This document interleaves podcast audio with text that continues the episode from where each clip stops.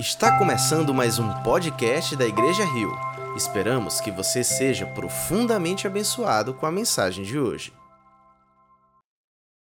Graça e paz do Senhor a todos. Amém. A todos que estão aqui presencialmente, podem sentar os que estão de pé. Todos que estão aqui presencialmente, aqueles que estão conectados conosco através da internet, que é um privilégio que desfrutamos hoje e uma graça que Deus nos dá para podermos ampliar o alcance da palavra do Senhor. Então, queridos, que bênção, sejam todos muito bem-vindos a esse culto de oração. Eu queria convidá-los mais uma vez a estar na presença de Deus. E eu tenho aprendido isso a cada dia, que estar na presença de Deus e, e orar a Deus é muito mais do que as palavras que a gente prepara para dizer. É muito mais do que os anseios que a gente tem. É muito mais do que a nossa performance diante dele, é muito mais do que uma atitude, talvez física, do qual possamos nos encontrar. Estar na presença de Deus e orar é simplesmente estar, é descansar, é se derramar. Então, se você ainda não teve oportunidade de fazer isso hoje, talvez a correria do dia, talvez a tua agenda apertada, Talvez a tua falta de prioridade te impediu de fazer isso hoje, de maneira sincera, de maneira devota a esse Deus que é digno de toda honra, toda glória, todo louvor. Então eu quero te convidar nesse momento, mais uma vez, orar ao Senhor, interceder é, por tua vida, rogar ao Pai pela minha vida, que nada sou e tenho esse privilégio de trazer essa mensagem poderosa aos nossos corações. Então, quero te convidar a orar mais uma vez nesse momento. Obrigado, Jesus. Obrigado por essa noite tão especial. Obrigado pelo privilégio que temos de poder te adorar livremente. Deus, o que temos visto, ouvido e lido ao longo desses dias são de pessoas, de lugares, de países que são privadas desse privilégio. Senhor, pessoas que não podem tampouco professar a sua fé publicamente. E aqui estamos, Senhor, livres para te adorar. Que tu sejas adorado em nosso meio, que tu sejas engrandecido em nosso meio, que a ti seja dada toda a honra, toda a glória e todo o louvor. E agora, Pai, de maneira muito especial, específica, eu te peço, Senhor, que tu venha nos abençoar através da tua palavra. Senhor, porque de mim mesmo eu não tenho nada para ofertar não sou nada. Mas Deus, que tu venhas a me usar para a tua glória, apesar de mim. Que teu Espírito Santo esteja livre, esteja poderosamente falando aos nossos corações nesse momento, nessa noite, Pai. Ser com todos que terão acesso à tua voz. Ser com aqueles que estão aqui presencialmente e ser com aqueles que estão conectados, Senhor Deus, cada um com o seu contexto especial e particular. Ser com cada coração, Pai. Que cada coração encontrado aqui seja de fato como esse solo fértil, pronto para re re receber a mensagem do Teu Evangelho. E que essa mensagem venha produzir frutos a 30, a 60 e a 100 por um, para a glória do Teu nome, em nome de Jesus. E o povo de Deus diz. Amém, amém. Maravilha, irmãos. Alegria imensa estar tá aqui nesse culto, nessa celebração da quarta-feira. Eu espero que você esteja bem e eu espero que você possa de fato ser esse solo fértil pelo qual acabamos de orar, que possa receber essa palavra poderosa do Senhor. Eu queria convidá-los a abrir num texto muito conhecido, no Evangelho segundo escreveu Mateus, capítulo 9. Mateus, capítulo 9. Vamos ler do verso 35 ao 38. Mateus, capítulo 9, do verso 35 ao 38.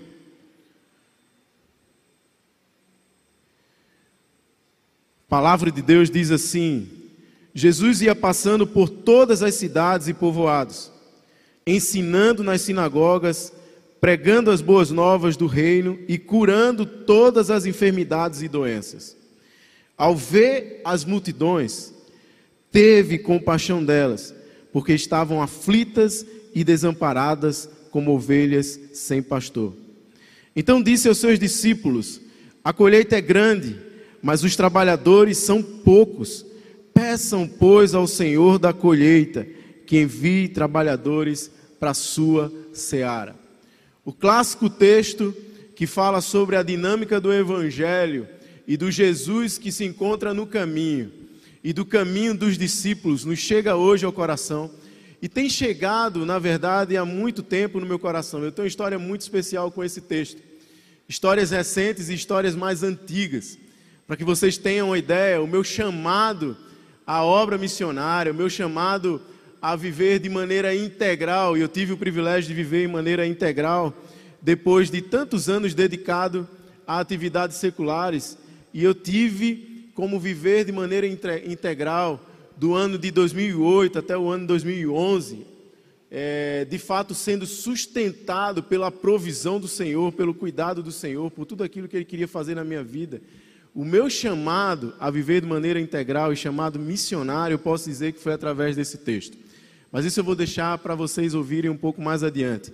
Mas é um texto bem conhecido, e o fato é que Jesus, o texto inicia dizendo que Jesus vinha passando por todas as cidades e povoados. Jesus estava no início do seu ministério.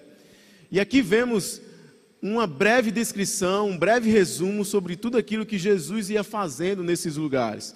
O verso 35 vai dizer que ele ensinava. Afinal de contas, estamos aqui no final do Sermão da Montanha, para que vocês saibam. Jesus, no capítulo 5 de Mateus, vai, vai narrar esse fato. Jesus sobe ali na montanha é, é, na presença dos seus discípulos, acompanhado também pela multidão, e começa a ensinar-lhes. E Jesus aqui, ele passa para um outro estágio. Eu vejo que Jesus quer nos ensinar algo de maneira prática. Jesus quer nos ensinar algo depois de ter de fato tomado para si reivindicado para si todo o cumprimento da lei no sermão da montanha, ouviste o que foi dito, eu porém vos digo. Jesus requer para si, reivindica para si todo o direito de cumprimento integral da lei.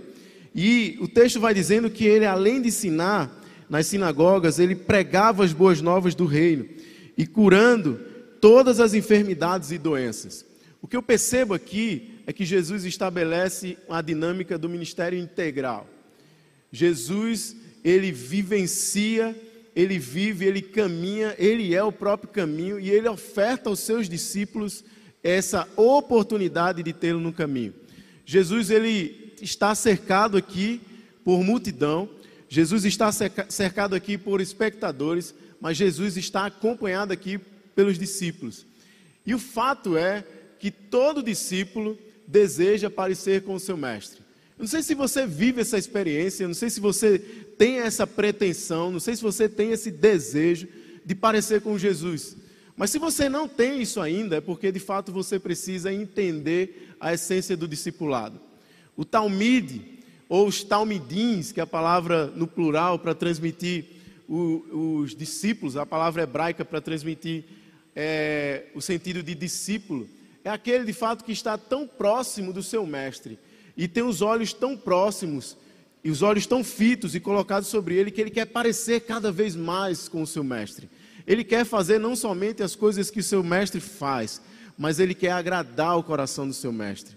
E existia uma expressão judaica que dizia que o Talmud, o ele andava de maneira tão próxima do seu mestre, ao ponto de ser coberto pelas poeiras que saíam das suas sandálias. Eu não sei quão distante você se encontra do seu mestre Jesus, do seu Senhor. E eu não sei o quão próximo você está. Eu sei que o desejo genuíno de todo discípulo é de fato parecer com o seu Senhor, com o seu Mestre.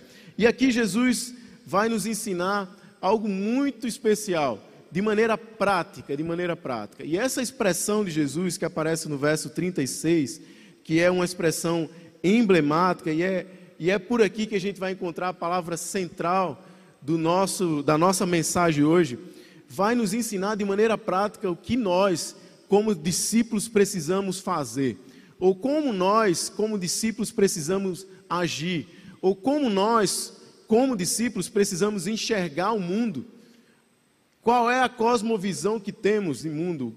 Qual a maneira como traduzimos, como interpretamos esse mundo? Qual a maneira, qual a lente que usamos para enxergar esse mundo e para viver nesse mundo?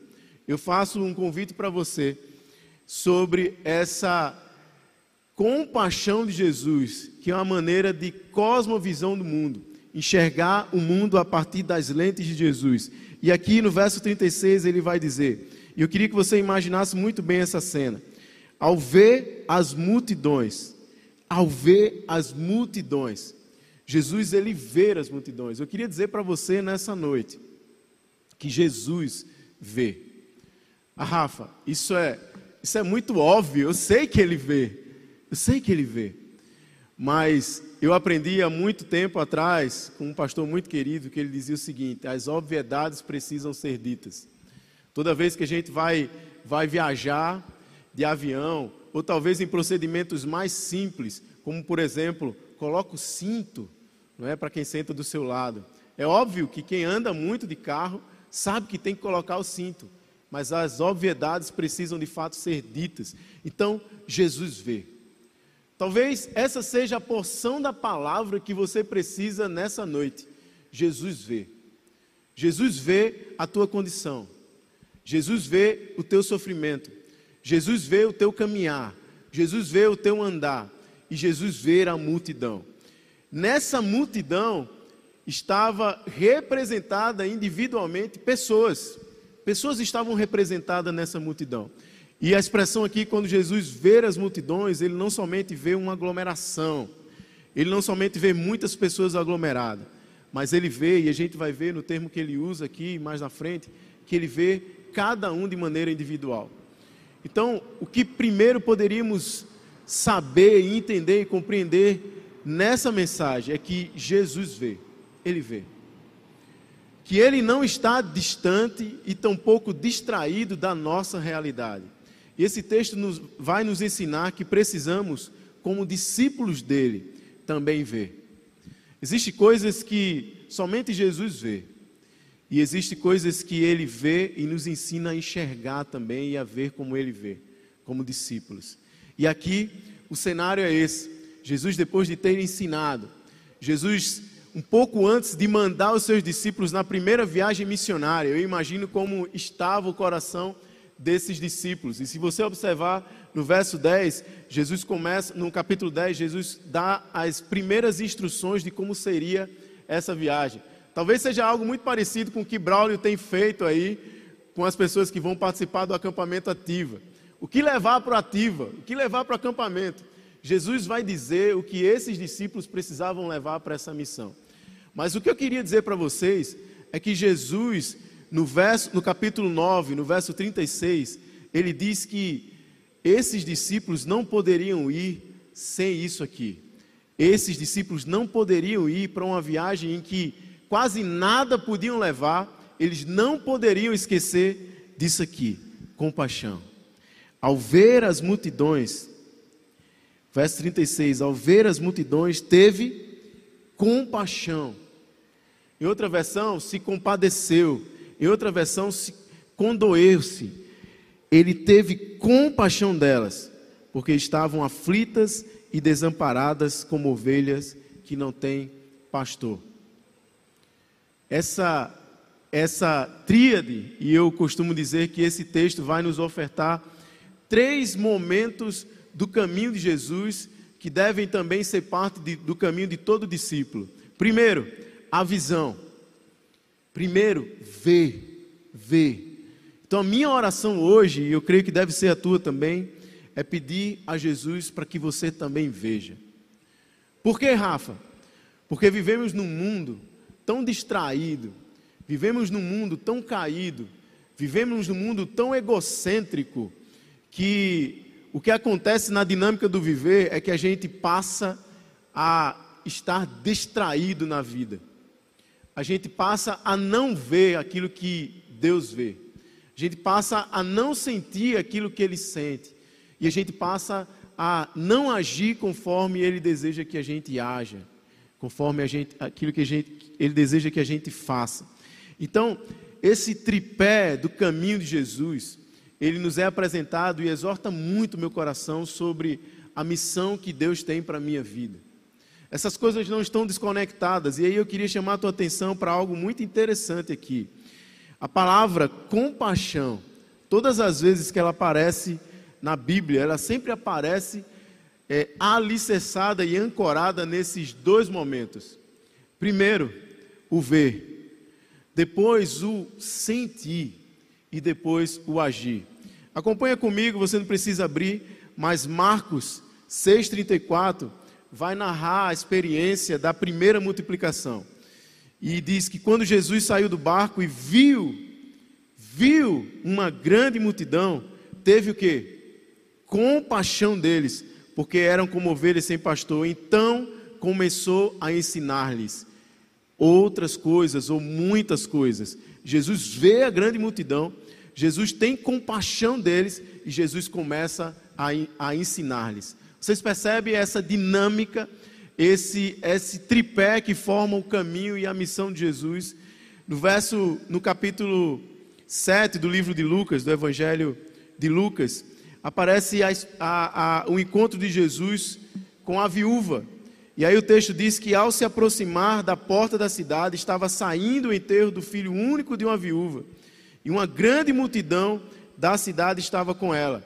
E aí presta atenção: ao vê-la, o Senhor se compadeceu e disse: Não chore, não chore.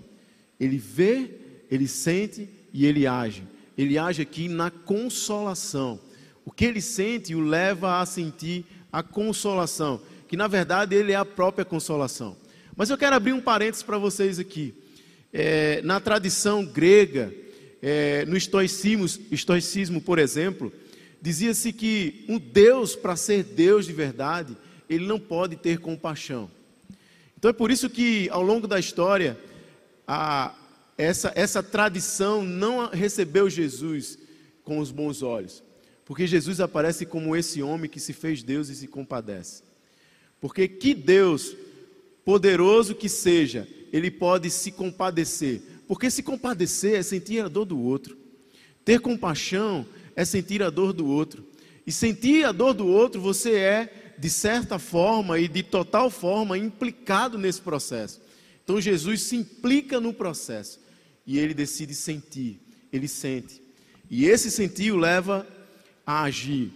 Ele se compadeceu daquela mulher que recentemente haveria perdido seu filho e consola, não chora. E depois vocês conhecem a história, ele, ele ressuscita. Lucas capítulo 10, verso 33, a mais conhecida parábola do bom samaritano. Mas um samaritano, estando de viagem, chegou onde se encontrava um homem, e quando o quê? O viu. Quando viu, teve piedade dele. Aproximando-se, enfaixou-lhes as feridas, derramando nelas vinho e óleo depois colocou sobre o seu próprio animal, levou para uma hospedaria e cuidou dele. Ele viu, se compadeceu e agiu. Esse é o convite do, do, do nosso Mestre, esse é o convite de Jesus para as nossas vidas. A primeira cena, o primeiro ato é ver. É ver. E aí eu faço uma pergunta para vocês. E essa pergunta me chega ao coração também, e, e, e Deus tem me incomodado a esse respeito. Como a minha vida tem traduzido aquilo que eu vejo? Como as minhas ações têm traduzido aquilo que eu vejo? Ou com que olhar eu tenho visto a minha vida e com que olhar eu tenho visto a vida que me cerca?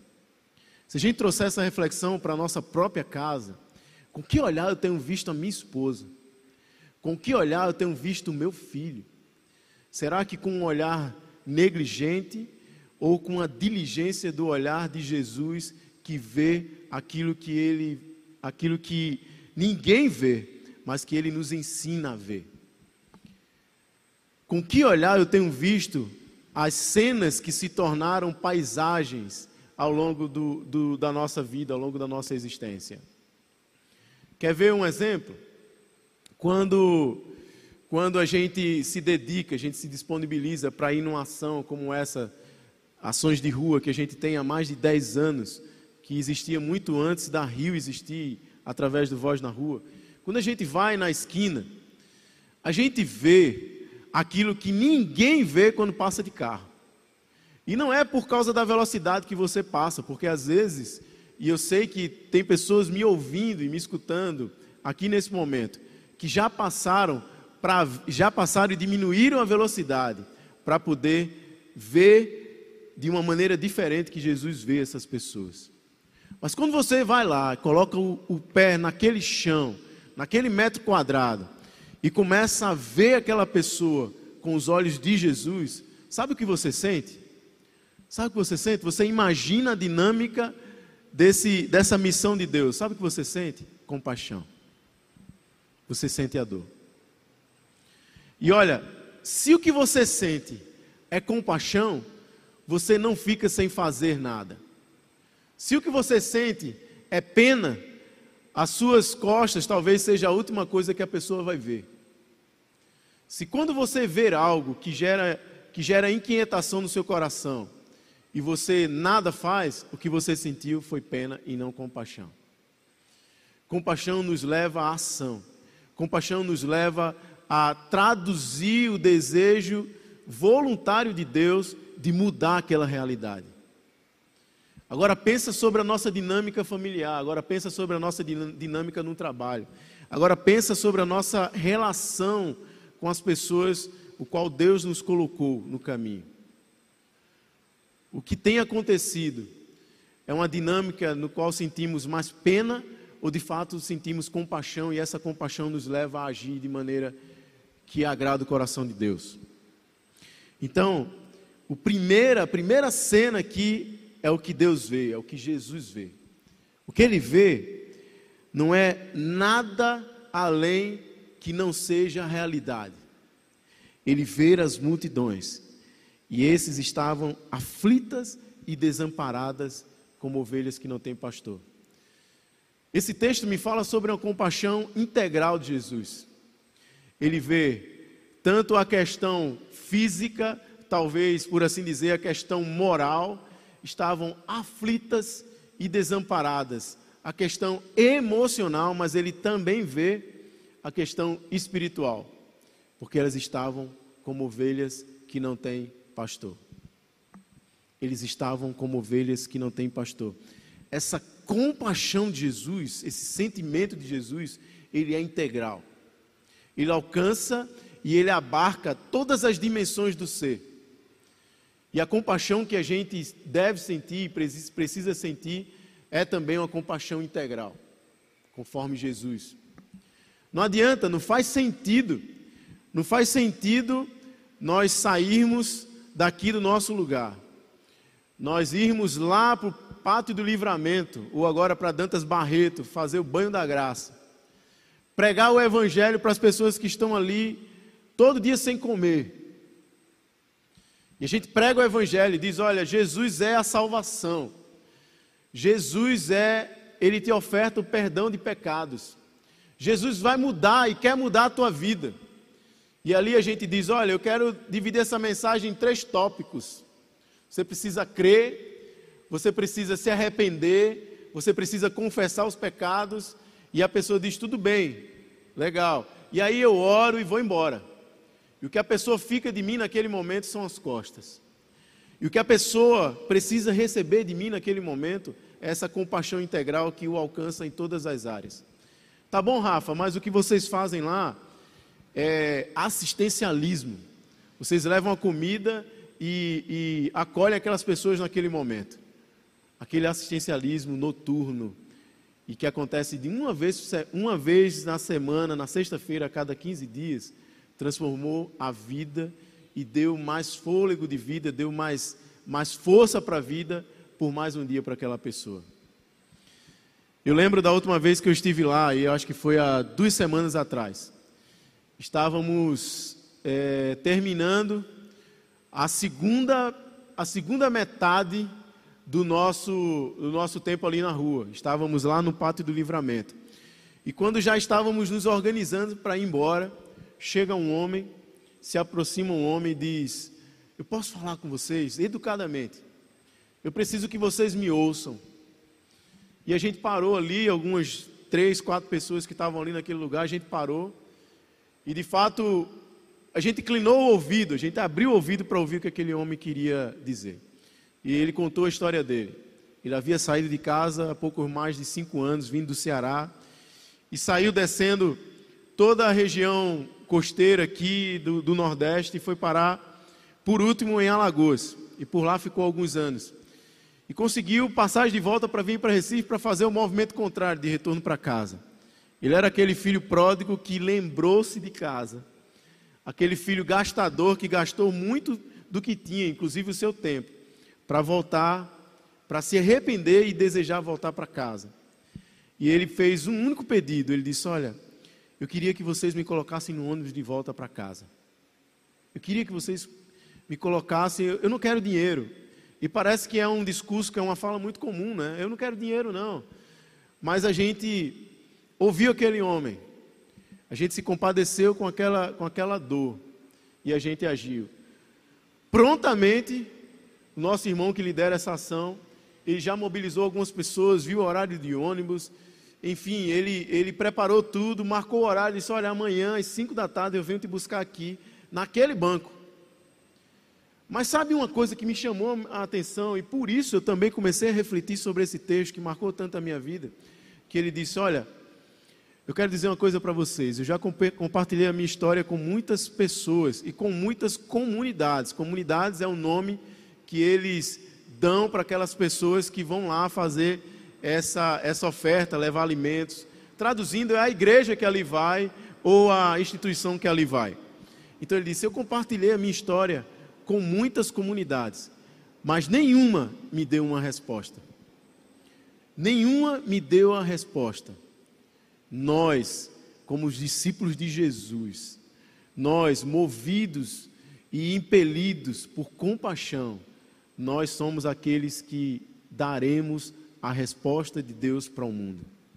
Amém?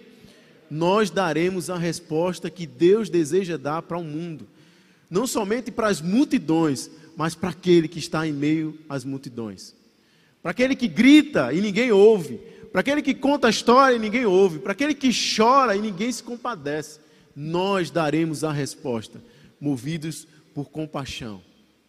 Movidos por compaixão.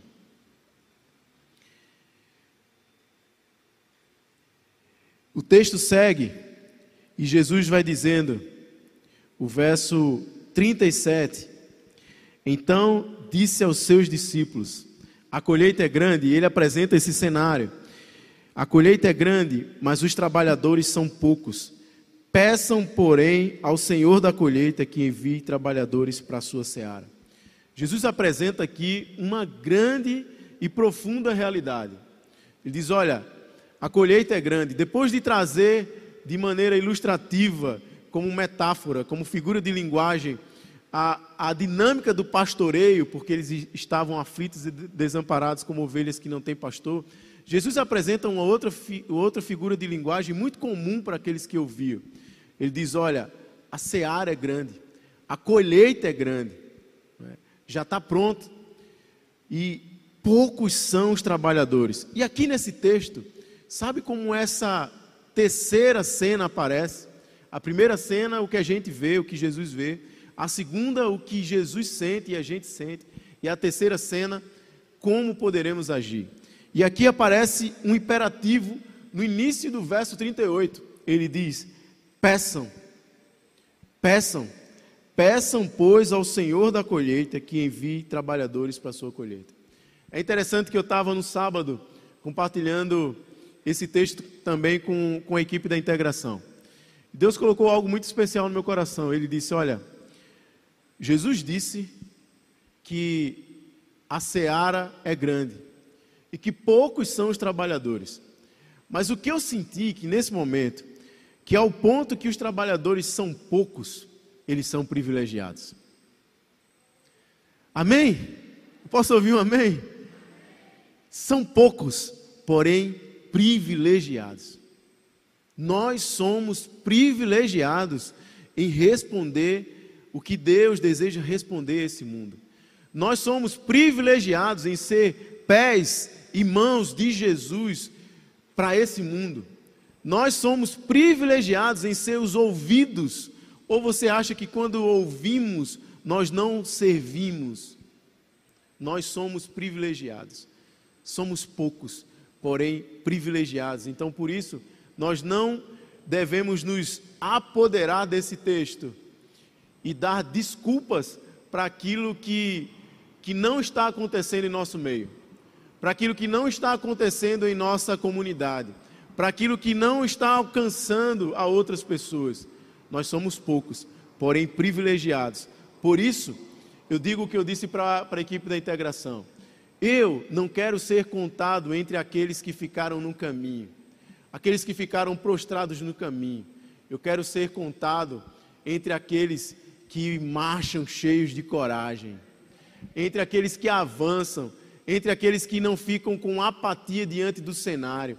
E quando eu falo marchar, eu lembro de uma canção que cantavam lá no, no seminário que eu passei lá em São Paulo, que era muito interessante, que essa canção toda turma de primeiro ano aprendia. E eu cheguei lá no segundo ano, porque eu vim do mesmo seminário da Argentina, fiz o primeiro ano lá, e meu segundo ano eu estava lá em São Paulo, na mesma instituição, no Seminário Palavra da Vida. E, e eu lembro que eu acompanhava de maneira indireta os ensaios dos alunos do primeiro ano aprendendo essa canção. E ao longo de algumas celebrações eles cantavam essa canção. E aí eu não sei de quem é, tampouco. Eu acho que quando eu vim aqui para o Nordeste, eu nunca mais ouvi essa canção. Era algo bem particular lá de cima. Vamos, vamos fazer o que eles fazem conosco, né? Lá de cima. Eles dizem que aqui é lá embaixo, né? Tem essa coisa. Mas a canção dizia: marcharemos cheios de coragem. Marcharemos cheios de coragem. E tinha um trecho que dizia: embora a dor nos cerque na viagem, marcharemos na coragem do Senhor. E a canção iniciava dizendo: Nós queremos ouvir a tua voz, que o teu clamor sempre esteja entre nós. Queremos ser, Senhor, mais, mais. Ai, Senhor, me fugiu. Enfim, o que me marcava era que eu via tantas vozes dizendo com toda a potência que havia no seu ser: nós marcharemos cheios de coragem. Essa é a atitude do discípulo de Jesus. Essa é a atitude de quem aprendeu com Jesus. Essa é a atitude de quem tem Jesus como paradigma, como modelo, como exemplo, e quem leva a sério a missão ao qual foi chamado para representar. E o que eu percebo que o verso 38, e já caminhando para o final, ele vai dizer: Peçam, pois, ao Senhor da colheita que envie trabalhadores para a sua colheita. A palavra Senhor aqui, ela traz o sentido de dono. Então, quando eu leio isso, eu descanso. Quando eu leio isso, eu descanso no Senhor, mas eu descanso na certeza que Ele vai enviar trabalhadores, porque Ele é o dono dessa colheita, Ele é o dono dessa seara. Então, temos visto aqui na nossa igreja, depois desse, desse período é, pós-pandemia, não acabou, tá, gente? Não acabou, mas a gente está vivenciando grandes passos e passos importantes para ver de fato isso acabar. E eu percebo que quando a gente olha para trás, a gente vê que trouxe algumas sequelas. E eu percebo que muitas pessoas ficaram de fato no caminho.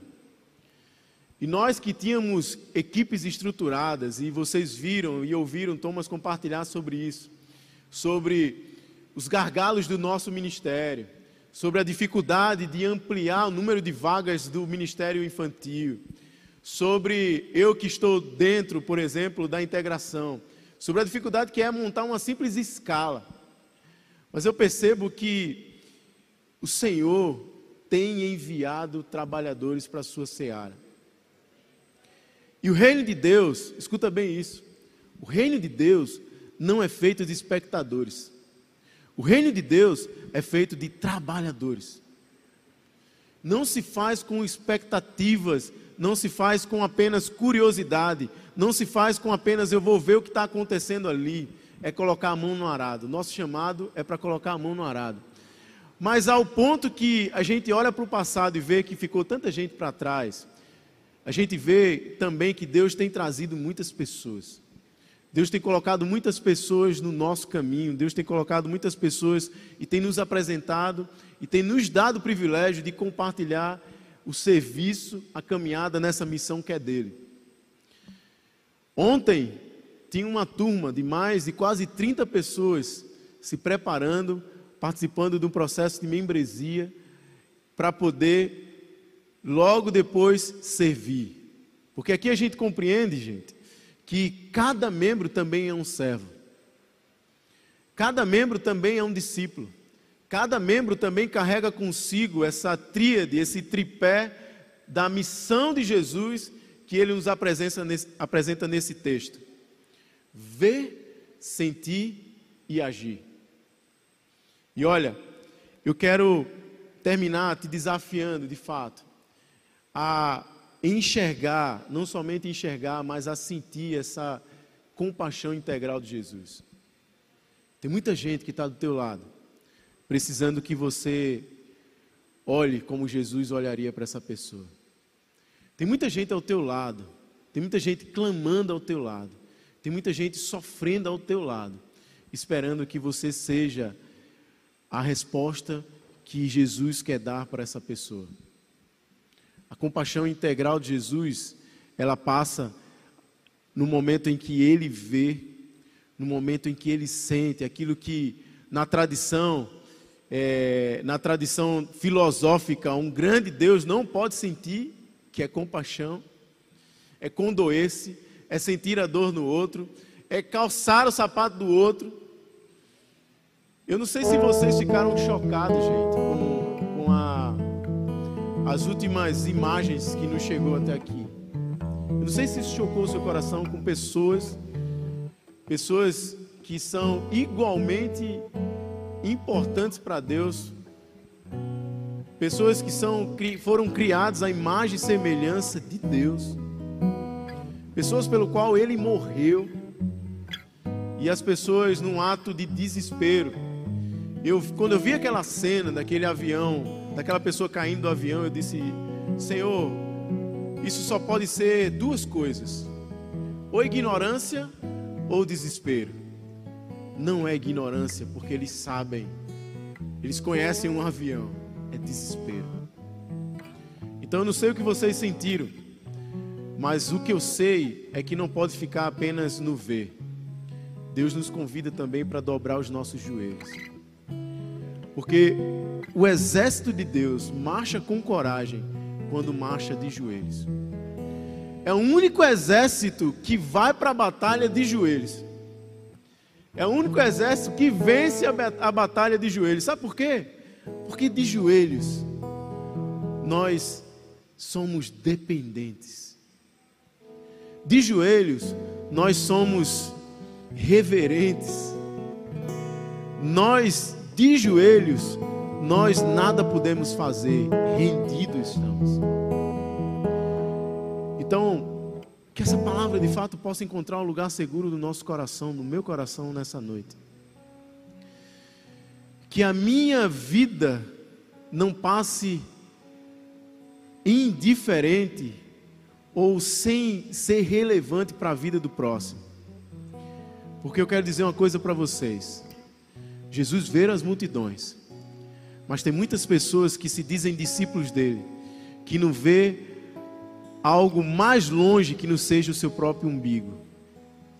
A maior distância dessa pessoa é o seu próprio umbigo, é a sua própria dor, é o seu egoísmo, é a sua, a sua, a sua arrogância, a sua falta de fé em achar que o que ele precisa ter, o que precisa ter, ele, ele não pode perder e ele precisa guardar aquilo ali. É a sua idolatria. O convite nessa noite é para que possamos de fato ver como Jesus vê. O convite nessa noite é para que de fato podemos sentir aquilo que ele sentiu. Compaixão. E todas as, todas as vezes que essa palavra aparece nas Escrituras, no Novo Testamento, esse sentir está acompanhado de um agir. O que temos feito? Essa é a parte prática da nossa mensagem. O que temos feito? O que eu tenho feito? que tem gerado transformação na vida do outro. O que eu tenho feito que tem respondido àquela realidade. Quais as respostas que eu tenho dado de Deus para aquela pessoa. Eu queria convidar vocês a se colocarem de pé agora. Eu queríamos, queria que pudéssemos nesse momento rogar não somente ao Senhor da Seara que continue enviando trabalhadores para a sua seara,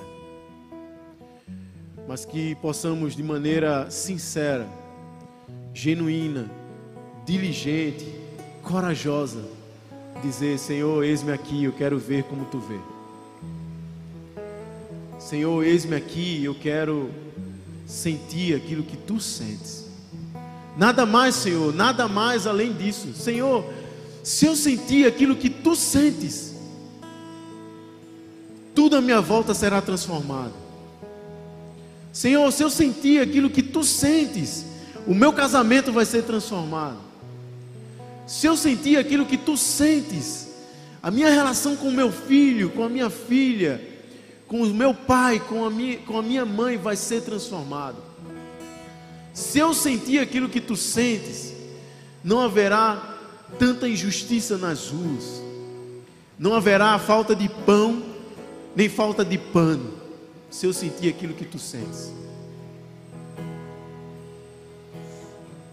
Precisamos ter não somente coragem para cantar uma música, mas precisamos ter coragem para aceitar que Deus nos chama para viver essa missão que é dele e traduzi-lo ao mundo.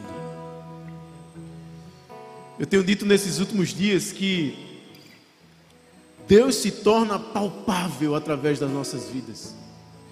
Deus se torna tangível. As pessoas podem tocá-lo através das nossas vidas. 1 João vai dizer que ninguém jamais viu a Deus. Ninguém jamais viu a Deus. Quando amamos uns aos outros, Deus permanece em nós e o seu amor é revelado. Nós somos as cartas vivas que torna Jesus tangível ao mundo. Que Deus nos abençoe nessa noite. Eu quero te convidar a orar nesse momento mas a orar na certeza de que Ele vê. Jesus vê. Jesus vê muito mais além daquilo que você deseja até mesmo falar nesse momento. Jesus é Deus encarnado. E Jesus é Deus que se compadeceu. Jesus é Deus que vê o que ninguém vê, Ele vê a tua vida. Ele vê o mais íntimo do meu ser. Que possamos nos colocar na presença daquele que tudo vê. E que nada, absolutamente nada, foge do seu controle e do controle das suas mãos. Deus vê. Que possamos descansar nessa certeza de que Ele vê porque Ele vê, Ele se compadece de nós. Por mais perdidos, por mais desamparados, por mais longe que estamos ou podemos nos encontrar, Ele é o Pai da parábola que ele conta, como, conhecida como filho pródigo que quando o filho gastador volta, o texto diz que ele, ainda distante, ele vê. E ele se compadece. Ele vê e se compadece. E reveste o seu filho de justiça. E reveste o seu filho de integridade. E reveste o seu filho de perdão. E reveste o seu filho de graça e reveste seu filho de dignidade. O Deus que vê está aqui. O Deus que vê está contigo. O Deus que vê se compadece da minha e da tua vida. E o Deus que vê tem agido em nosso favor. Obrigado, Senhor. Obrigado porque na dinâmica do teu reino, tu não chama espectadores, tu chama trabalhadores. Obrigado porque na dinâmica do teu reino, tu trazes, Senhor. Tu escolhe cada um para servir. E ainda que sejamos poucos, somos privilegiados em servir na tua seara. Obrigado, Senhor, porque há 13 anos atrás, diante daquela cena